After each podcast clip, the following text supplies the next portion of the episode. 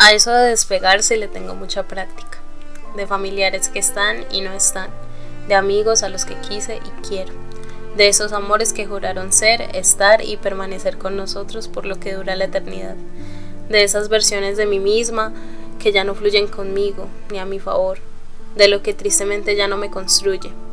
Hay que aprender a desapegarse, recordando que hubo una enseñanza y agradeciendo por eso. Dejar ir sin dejarse ir, sin perderse y sin excluirse. Mientras estaba hablando con una amiga a la que quiero muchísimo, me di cuenta de que hay que dejar ir.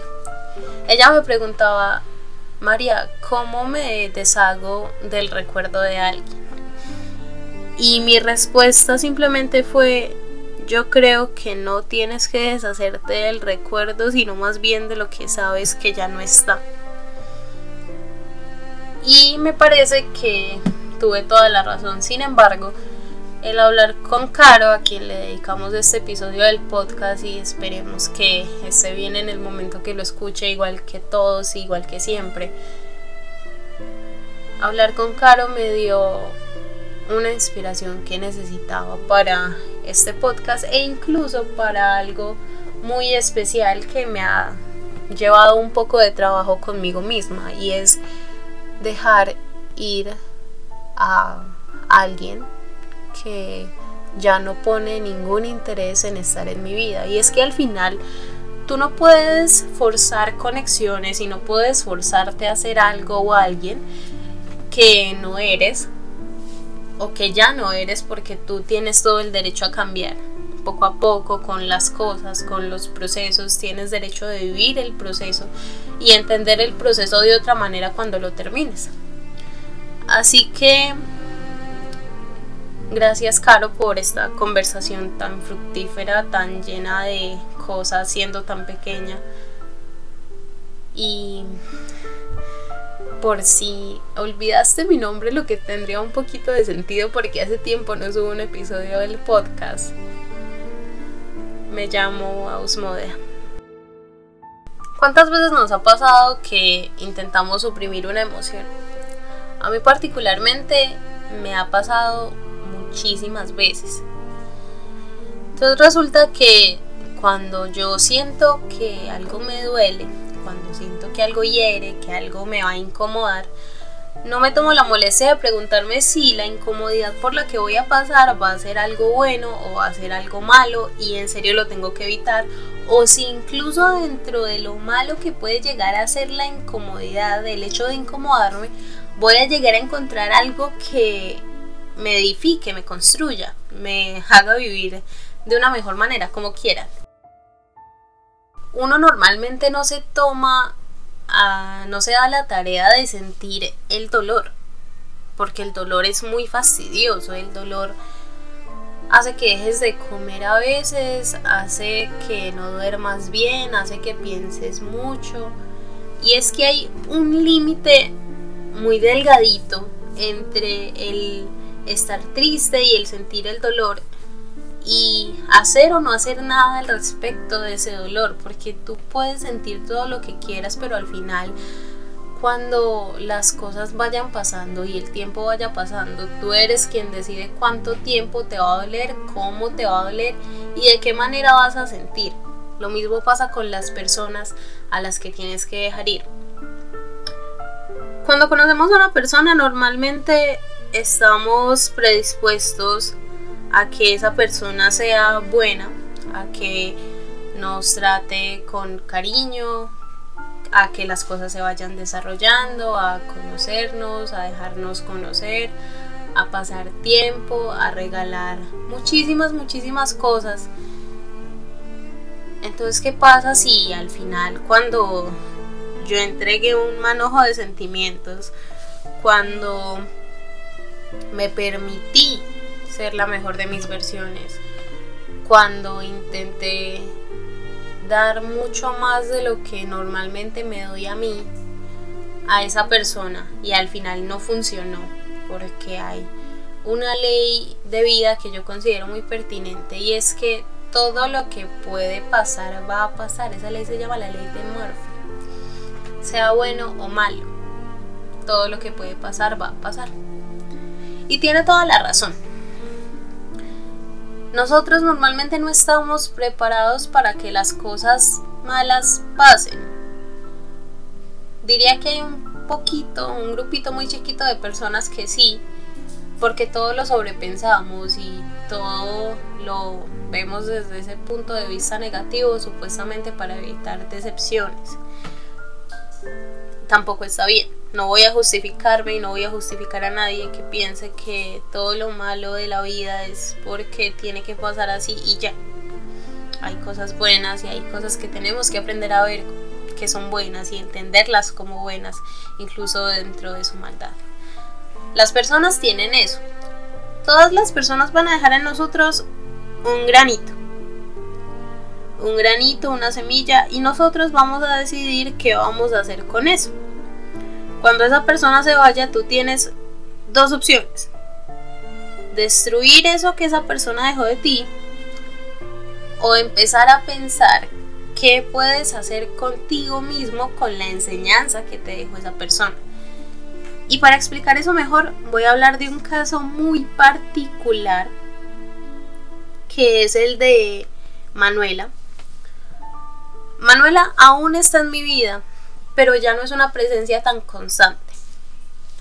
Pasa que cuando yo la conocí por allá en el 2016, teniendo yo 15 años, Manuela, recuerdo que estábamos en un viaje en bus eh, desde el colegio donde yo estudiaba, que se lo he mencionado una que otra vez en el tema de la depresión, ella se sentó a mi lado, yo no me sentaba al lado de nadie, no me gustaba, no tenía la habilidad suficiente para socializar, sentía que todas las personas eran diferentes a mí y yo sabía que ella me conocía porque yo estudiaba con quien en ese momento, no sé si aún, era o es su mejor amiga. Resulta que ella se sentó a mi lado porque estaba huyendo de un tipo que al parecer le coqueteaba. No recuerdo muy bien cómo fue el asunto, pero sí recuerdo que a partir de ese día Manuela empezó a sentarse, si no todos los días, más frecuentemente conmigo para hablar de un montón de cosas, porque al parecer Manuela tenía un interés muy particular en conocerme o en distraerse conmigo de el martirio que le representaba este chico. Y nos dimos cuenta de que vivíamos a escasas, ¿qué? ¿Tres, cuatro, cinco cuadras? Lo que no es una distancia muy larga. Y la amistad empezó a fluir. Empezó a fluir porque ella, conociendo cosas muy cruciales, entendió toda la dinámica familiar, entendió los mommy issues, los daddy issues, los family issues en general que había y que aún puede que persistan, pero ya sabemos manejar. Y Manuela se convirtió en, en una luz muy bonita que me iluminó o que me lleva iluminando si quisiera contarlos creo que siete años entonces resulta que hay, hay momentos muy cruciales con, la amistad entre Manuela y yo porque Manuela no me, no me dejaba caer, pero no me pasaba que yo quisiera todo el tiempo estar en el suelo. Manuela sabía qué decirme para sanarme, aunque no es una muy buena consoladora, porque realmente Manuela no, no es de las personas que sabe qué decir en el momento que te ve llorar, pero nunca te deja solo. Esa es la peculiaridad de ella y es que como amiga, ella sabía cómo tratarme para que yo entendiera que las cosas iban a, a ser difíciles o fáciles según yo lo decidiera.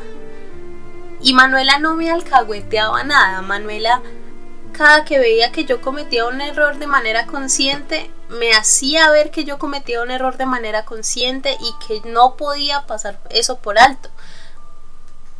Esa fue una de las más grandes semillas que Manuela dejó en mi vida y es que me enseñó que yo no puedo estar todo el tiempo quejándome y lamentándome de las cosas y esperando a que las cosas cambien a mi alrededor sin yo cambiarlas al final.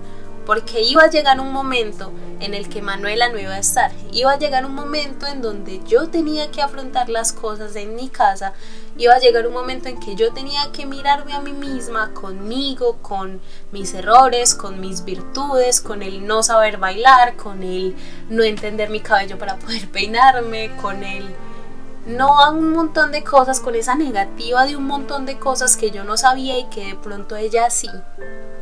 Ella no iba a estar ahí todo el tiempo para instruirme, pero en el momento en el que estaba, Manuela siempre estaba para enseñarme.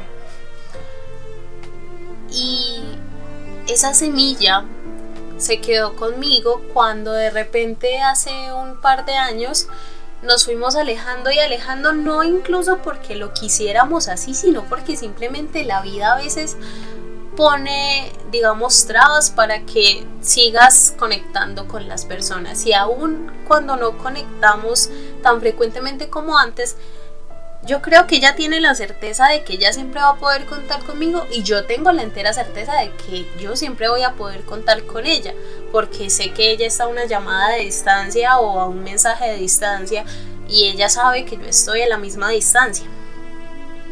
Aunque no vivimos tan lejos, creo que en algún momento puedo hacerle una visita y de hecho ella ya ha venido a hacerme una que otra visita aún a pesar de la separación que hubo. ¿Cuál es el punto? que Manuela hizo, hizo de mí una persona más autosuficiente. Y cuando se fue, tuve la capacidad de entender que se había ido porque tenía que irse.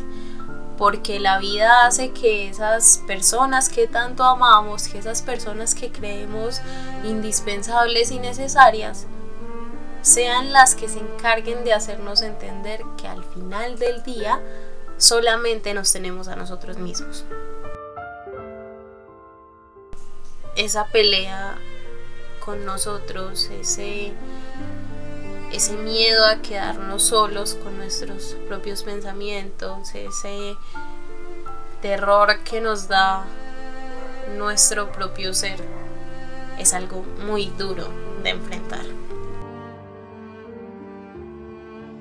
Lo que pasa cuando empezamos a entender que tenemos que convivir con nosotros mismos es que hay, hay algo muy duro que es tengo que conocerme a mí. Tengo que verme desde el espejo de mi propia visión, desde mi propio punto de vista, tengo que conocer cuáles son mis defectos, cuáles son mis virtudes, tengo que estar constantemente con mi propia compañía y eso a muchas personas suele agobiarlas mucho. Cuando yo estoy rodeada únicamente de mis pensamientos, que a veces no son tan buenos, que a veces me llevan a tomar decisiones equivocadas, que a veces me hacen sentir como si no fuese una buena persona, como si no fuese suficiente, como si no fuese la persona correcta para las personas que más me importan, entonces yo desestimo esa compañía. Desestimo todo lo que yo misma me puedo dar, desestimo el tiempo que puedo pasar leyéndome libros, escuchando música conmigo misma, bailando conmigo misma. Y esa, esa parte de, de, la vida nos asusta. Cuando aún nos desconocemos tanto como para no querer pasar tiempo con nosotros mismos, es algo muy, muy miedoso. A mí me pasó hace muchos años que dependía mucho de alguien. Había una amiga muy importante de la cual yo tenía mucha dependencia porque ella ella me había salvado de este montón de cosas que representaba no tener la compañía suficiente en casa.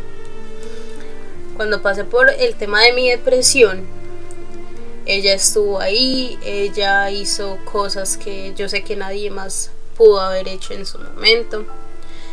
Y yo empecé a depender de su compañía para dejar de pensar en mí como individuo, y empecé a pensar siempre en un nosotras, que yo no sabía en qué momento se iba a disolver.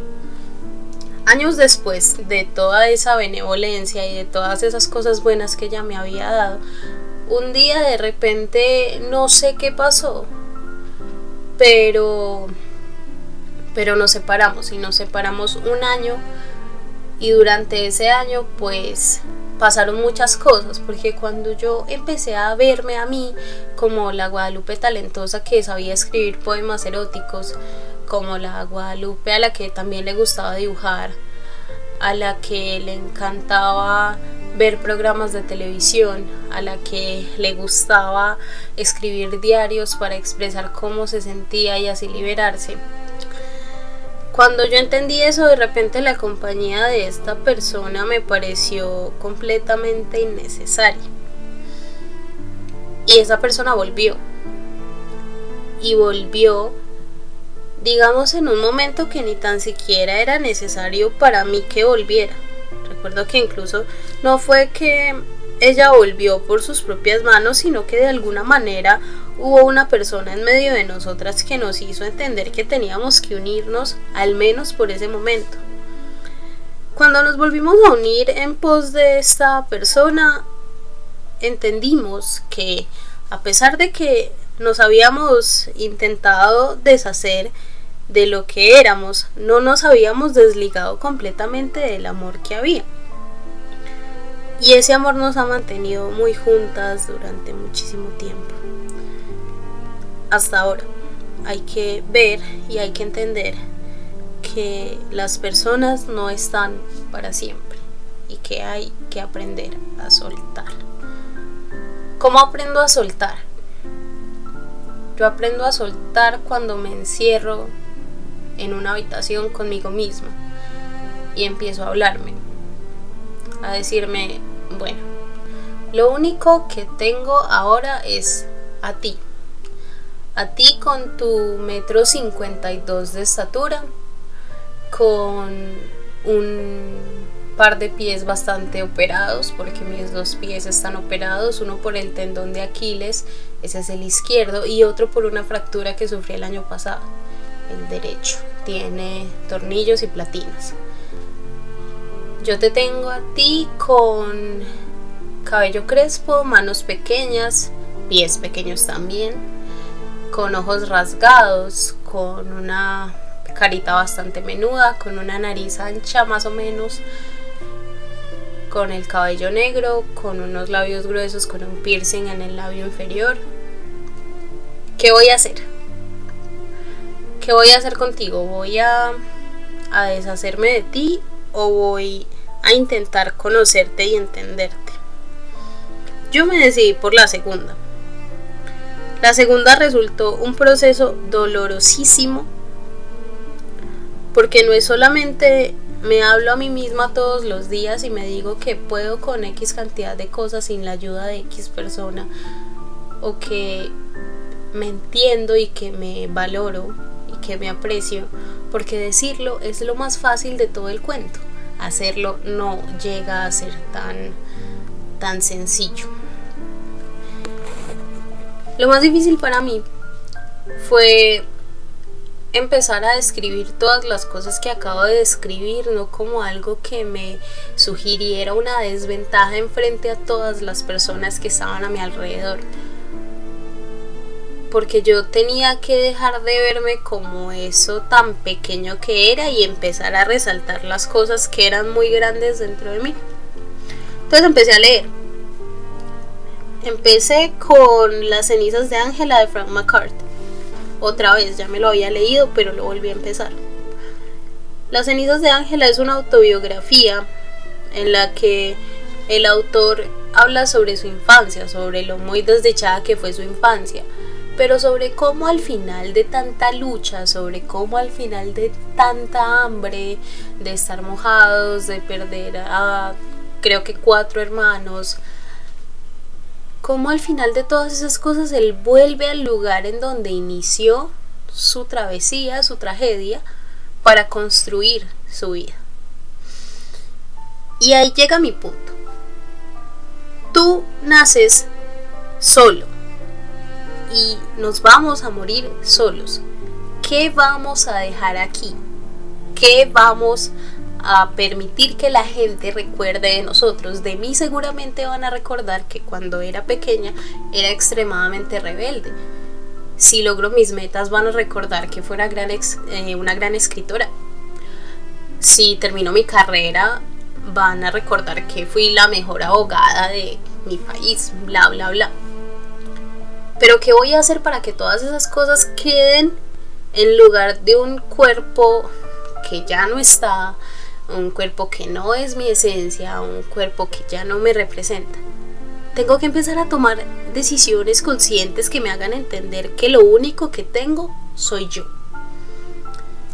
Soy yo disfrutando de mis libros, de mi música, de mis escritos, soy yo permitiéndome sentir, soy yo entendiendo cómo, cuándo y por qué estoy triste. Soy yo entendiendo también para qué me voy a poner triste, si voy a dejar que la tristeza me domine o si voy a, partiendo de esa tristeza, hacer algo mejor. ¿Cómo hacemos algo mejor a partir de todo lo malo que sugiere estar deprimido por la ausencia de alguien? ¿Cómo hacemos algo a partir de ese luto, el luto del que ya hablamos? Y, resurjo yo a partir de ese luto. Recuerdo que en el, en el podcast que hablaba sobre el luto, que hablamos sobre mi nana, le hice una carta. Le hice una carta cuando fuimos a, a exhumarla en esa carta recordé más bien todas las cosas buenas que ella me había dejado y durante el podcast también hablé de muchas cosas que ella me había dejado. Entonces vamos a hacer el ejercicio conmigo y espero que ustedes lo hagan en donde sea que me escuchen.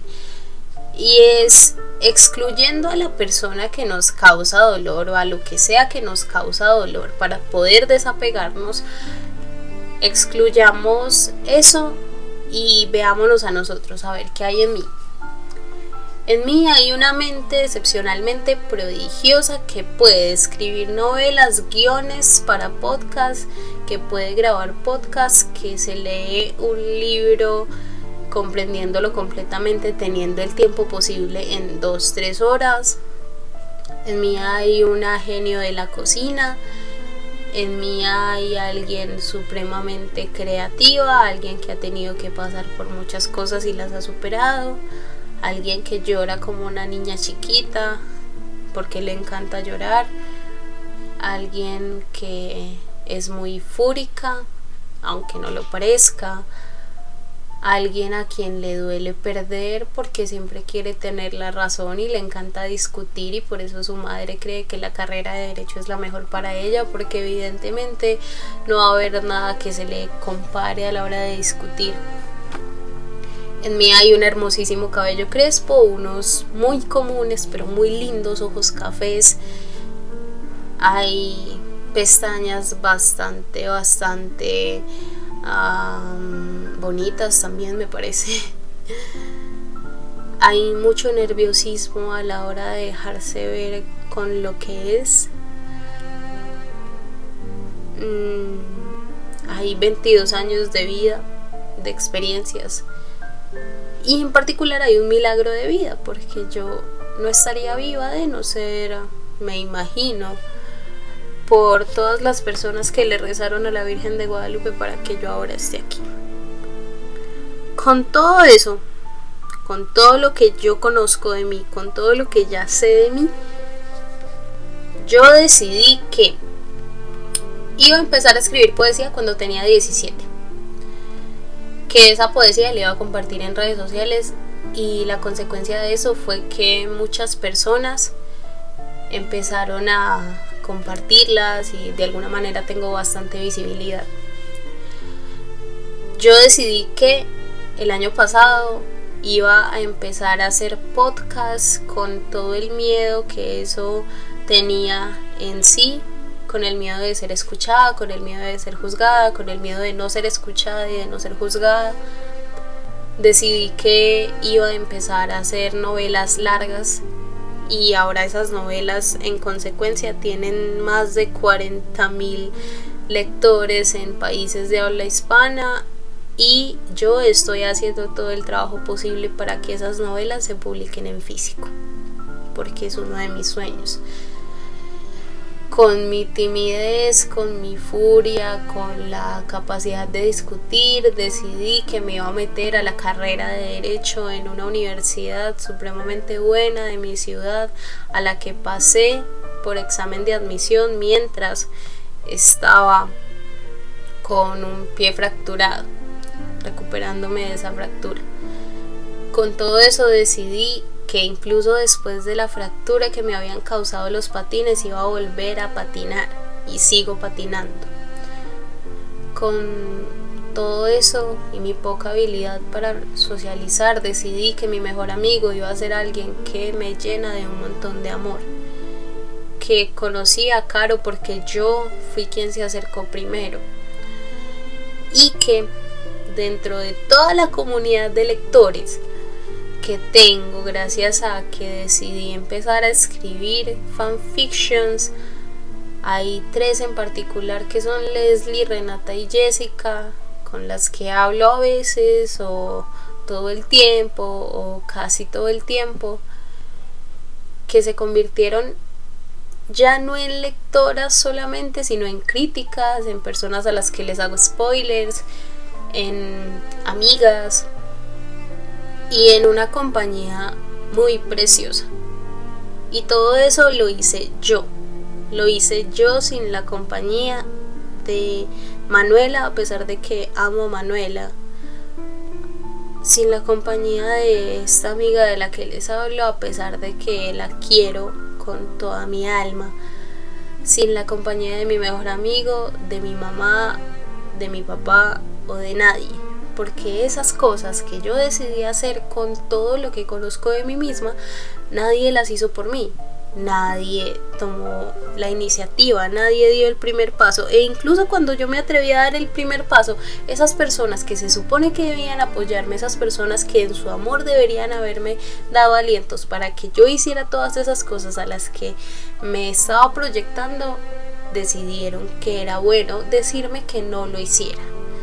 Yo me negué a escuchar el no que se me estaba presentando en ese momento, pero esa también fue mi decisión, porque yo a pesar de que no sabía cómo iba a afrontar las consecuencias de las cosas que iban a pasar, tenía una certeza y era que lo estaba haciendo por mí y para mí, para divertirme patinando, para explorar mi talento escribiendo, para tener nuevos amigos acercándomele a Carolina dentro de mi timidez, para hablar con mis lectores y tener a tres nuevas amigas. Para todo ese montón de cosas yo fui quien decidió. Y lo decidí después de verme a mí misma con todas mis virtudes y mis defectos. Lo decidí después de entender que si yo no hacía las cosas nadie las iba a hacer por mí. Y ese es el gran secreto de la vida.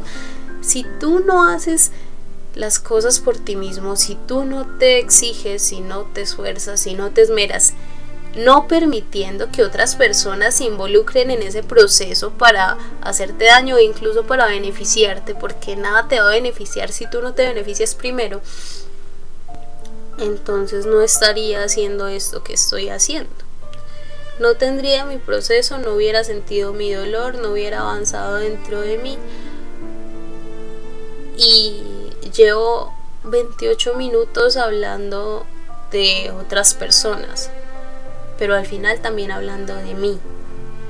Porque hay gente que se nos queda, hay gente que a pesar de que se van, siguen estando, porque hay personas a las que con todo el derecho del mundo guardamos en un rincón de nuestro corazón con la esperanza de que vuelvan o con la certeza de que ya no van a volver, pero también completamente seguros y agradecidos por lo que nos dejaron.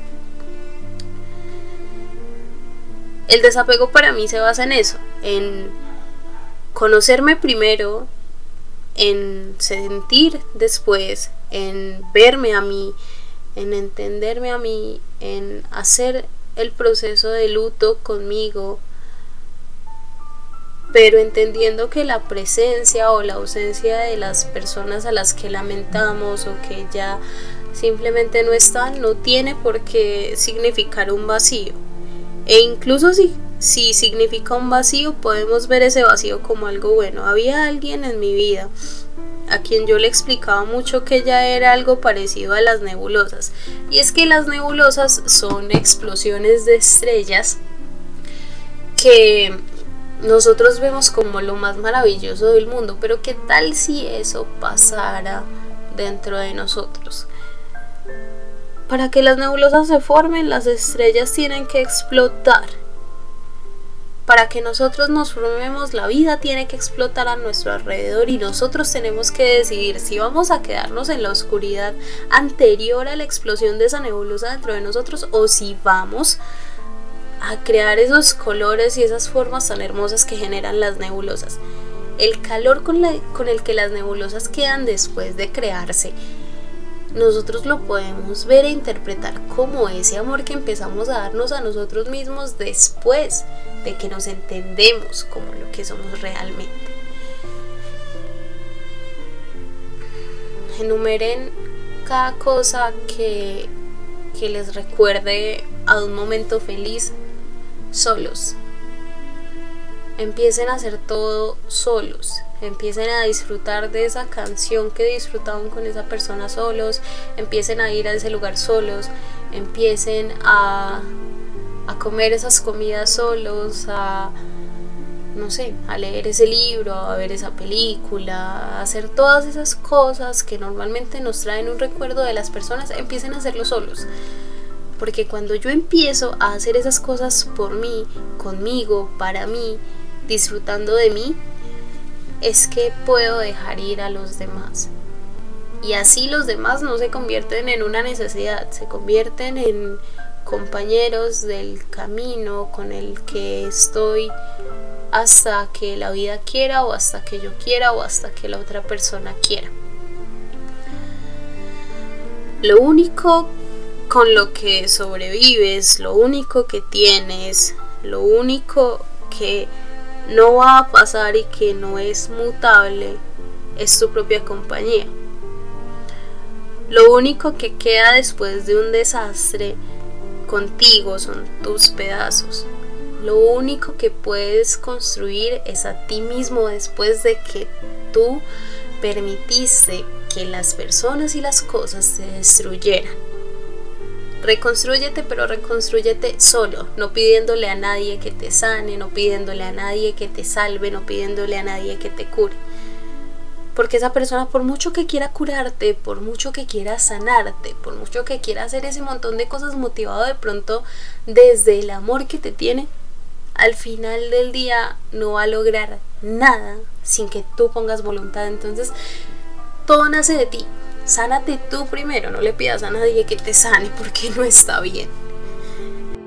Te prometo que vas a disfrutar de las películas, de los libros, de los paisajes, de la música, de los bailes, del maquillaje, de la comida, de esas cosas tan míneas, tan chiquitas.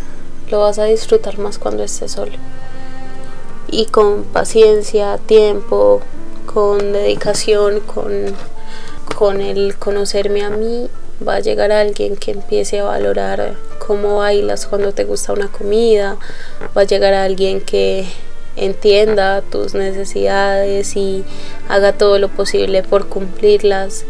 Va a llegar alguien que te mime, que te quiera, que, que te dé lo que tú siempre esperaste que te dieran va a llegar alguien. No sé si va a llegar hoy, no sé si va a llegar mañana, no sé si va a llegar en un millón de años. No tengo ni la menor idea en cuánto tiempo va a llegar. De lo que sí estoy absolutamente segura es de que nos tenemos que preparar con nosotros mismos para cuando esa persona llegue. Cuando la persona indicada llegue a tu vida, va a llegar desde el amor. Va a llegar porque tú estás listo, porque la vida entiende que tú estás listo. Hasta entonces disfrútate. Hasta entonces pon tu canción favorita y baila contigo. Hasta entonces Date un baño de espuma, un baño larguísimo, no importa cuánto tiempo se tome el baño. Date la oportunidad de, de hacer nuevas cosas, de conocer nuevas cosas. Date la oportunidad de cambiar la manera en la que te cepillas los dientes o en la que haces ejercicio. Te prometo que cuando te construyes y te entiendes, todo mejora. Entonces, Caro, mi consejo es agradece, conócete, construyete y entiende que al final del día la única persona que te tienes es a ti mismo. Esa es la manera de desapegarse a alguien, apegándose a uno mismo que te apegues a ti, a tus pecas, a tu cabello castaño largo, a, a tus gatos, a las cosas que te gustan, a los libros que lees todo el tiempo, a tu carrera, a todo lo que nace de ti. Incluso si es muy difícil, incluso si no te gusta, incluso si parece que no hay nada productivo dentro de ti, yo te prometo que todas las personas que te conocemos lo vemos, que todas las personas que hemos tenido el placer de hablar contigo lo entendemos y el desapego, la tusa, lo que sea, se supera cuando te ves a ti. Tú eres una persona excelente, eres alguien maravilloso por quien estoy muy agradecida. Eres alguien que sin querer o queriendo se convirtió en una gran protagonista dentro de mi historia, en alguien que si bien no aparece en todos los capítulos, nutre cada capítulo en el que está. Eres alguien que me hace reír todo el tiempo que está conmigo, que me hace entender la vida de otra manera, que me hace ver las cosas de la vida distintas y espero que con un podcast de casi 40 minutos tú entiendas que es lo mismo para ti pero eso nace de ti. El desapego nace en ti. La decisión siempre va a estar en, vos, en, en lo que sos. Cuando te apegas a ti dejas de necesitar la presencia de otras personas, incluso de quererla. Porque la soledad se hace tan, tan buena amiga que no permites que nadie venga a molestar ese espacio en el que convives contigo. Buenos días, buenas tardes o buenas noches, cuando y donde quiera que me escuches. Recuerda que me llamo Osmodea.